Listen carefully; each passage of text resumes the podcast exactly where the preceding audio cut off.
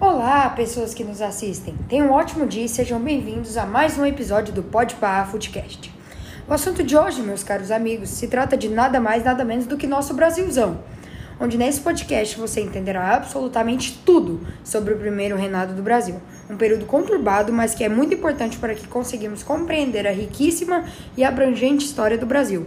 Então, sem mais delongas, rufem os tambores porque o episódio já está no ar.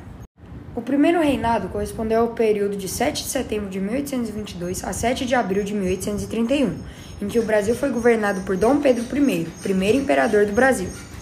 Em outras palavras, a época tem início com a independência do Brasil sobre Portugal e o Reino Unido de Portugal e Algarves e termina com a abdicação de Dom Pedro I no dia 7 de abril de 1831, como uma vez citado. O primeiro reinado foi marcado por disputas entre a elite agrária e o imperador, além de conflitos regionais no Nordeste, a exemplo da Confederação do Equador, bem como pelos conflitos na Cisplatina, e recheado de momentos que resultaram no fim do curto período de trono do queridinho nos livros de história, Dom Pedro I, que apesar de ser visto como o herói da pátria brasileira, também foi o responsável por uma enorme crise interna que se seguiu, devido à sua má gestão política, econômica e social quando no poder. Porém, foi o momento em que o Brasil construiu sua base como Estado e nação. Bem, o primeiro reinado se caracteriza pelo período da formação do Estado brasileiro. O regime autoritário de governo era uma monarquia constitucional cujo chefe de Estado era Dom Pedro I. No que se diz respeito às características de receita econômica do recém-formado país, os principais produtos exportados eram açúcar, tabaco e algodão, além do intenso comércio de pessoas escravizadas. As primeiras siderúrgicas instaladas em São Paulo durante a regência ainda de Dom, Pe de Dom João VI colhiam poucos frutos dentre metais e aço. A produção aurífera no ouro de aluvião já não era tão extensa e estava em exaustão, e a mineração em minas de metais preciosos foram encontradas recentemente, o que tornava ainda o Brasil um país não tão abundante no quesito do extrativismo mineral.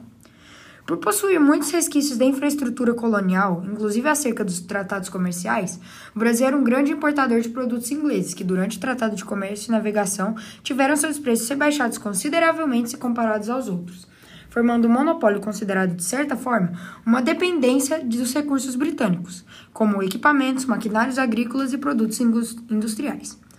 O comércio era sequela dos acontecimentos advindos do Brasil colônia, e para que o comércio continuasse a fluir, era necessário mão de obra escravizada, tornando impossível colocar um fim no tráfico humano internacional entre os dois lados do Atlântico. Os gastos com os conflitos, especialmente com a Guerra da Cisplatina, são elevados, o que obrigou o governo a recorrer a empréstimos com a Inglaterra. Uma vez terminadas as batalhas pela independência na Bahia e no Piauí, além do Grão-Pará e Maranhão, uma Assembleia de Deputados foi reunida para redigir a Constituição do novo país. Após muitas discussões, um projeto da recém-criada Assembleia Constituinte foi apresentado em 1823 ao imperador, dividindo opiniões entre os partidos portugueses e brasileiros, representando diferentes correntes de pensamento, como a elitização portuguesa no comércio, defendendo poderes absolutos do imperador, enquanto os brasileiros, entre eles liberais moderados e exaltados, defendiam que haveria a haver a criação de uma monarquia constitucional. Mas como ela limitava os poderes de Dom Pedro I, ele dissolve então a Assembleia e manda fazer uma nova Constituição, a qual foi outorgada, em outras palavras, concedida para ele próprio em 1824. Nessa nova Carta Magna estava o poder moderador, que seria exercido pelo imperador em caso de conflito entre os poderes legislativo, executivo e judiciário. O poder moderador era definido como uma forma de reger o reinado de forma autoritária e repressiva, funcionando como parte de um regime análogo às práticas absolutistas, permitindo ao imperador intervir entre os três poderes, centralizando assim seu controle perante as elaboradas e outorgadas novas leis, desde a dissolução da Assembleia, e com a formação do novo Estado Conselho de Estado composto apenas por um pouco numeroso número de pessoas da confiança do rei, decretando então sua soberania perante ao seu Estado. Naquilo que envolvia os contextos sociais, havia muita indignação acerca da centralização total do poder nas mãos de Dom Pedro, o que gerou revoltas e rebeliões em contestação e insatisfação diante do gerenciamento político do imperador para os brasileiros, principalmente os de renda mais baixa que fazia parte da camada popular. E no que tange à nação brasileira, muito se temia um sistema em benefícios apenas aos lusitanos e à elite. O sistema de voto durante a Constituição de 1824 era aberto, indireto e censitário. Ou seja, apenas homens acima de 25 anos com renda acima de 100 mil réis terão direito ao voto universal a senadores e deputados. E caso a renda fosse ainda mais de 100 mil réis, o seu voto teria um valor importante nas votações. Em 1823, porém, quando ainda havia a Assembleia Constituinte, o projeto de Constituição formulado era chamado Constituição da Mandioca, onde para a eleição e votação de candidatos eram necessários 150 alqueires de farinha de mandioca, excluindo grande parte da população do processo eleitoral, bem como eliminando mulheres, indígenas, escravizados, negros e mestiços livres, dentre comerciantes e as camadas mais inferiores. Mesmo após a inclusão das políticas indigenistas no contexto social. Sem democracia ou qualquer tipo de voz no cenário, os revoltosos liberais muitas vezes parte da causa da população empobrecida havia uma ferida junto ao imenso ressentimento sobre as políticas instauradas no primeiro reinado, visto que o que se via eram processos visando aumentar a influência na elite portuguesa e brasileira, mantendo o latifúndio e a escravidão e obrigando o pagamento de custosos impostos aos desfavorecidos, inclusive até mesmo no que diz respeito ao exército, uma vez que o soldo, salário recebido pelos soldados, era menor do que os portugueses, enquanto os castigos físicos e, e as insalubridades eram muito superiores aos lusos. Em resposta a isso, algumas províncias do Nordeste, como Pernambuco, Piauí, Ceará, Rio Grande do Norte, Paraíba, Sergipe e Alagoas, lideradas pelo intelectual Frei Caneca, se reúnem e fundam a Confederação do Equador. Em 1824, a Confederação do Equador declara guerra ao Império. O objetivo era alcançar a autonomia, se separando do Brasil e formando repúblicas federalistas abolicionistas, mas as províncias não conseguem fazê-lo devido à derrota militar.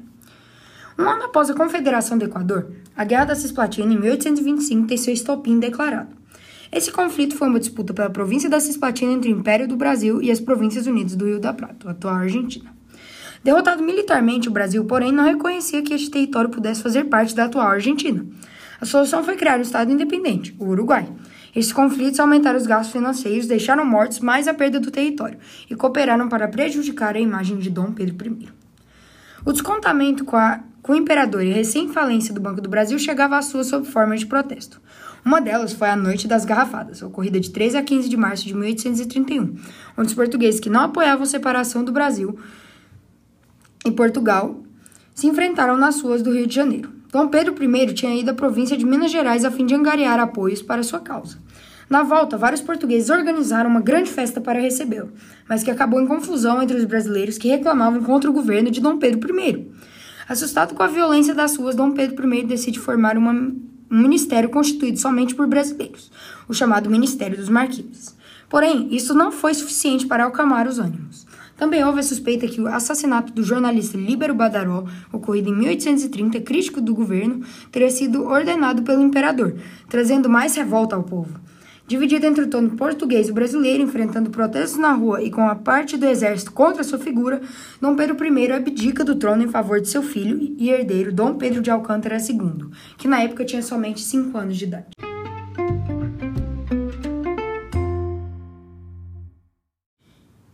Enfim, chegamos ao fim de mais uma de nossas conversas. Desta vez trazendo os contextos sociais, políticos, históricos e econômicos que levaram ao fim o primeiro reinado e concluíram o primeiro período do Brasil como um país independente, em 7 de abril de 1831. Espero que tenham gostado, pessoal. Eu já vou ficando por aqui, então até a próxima!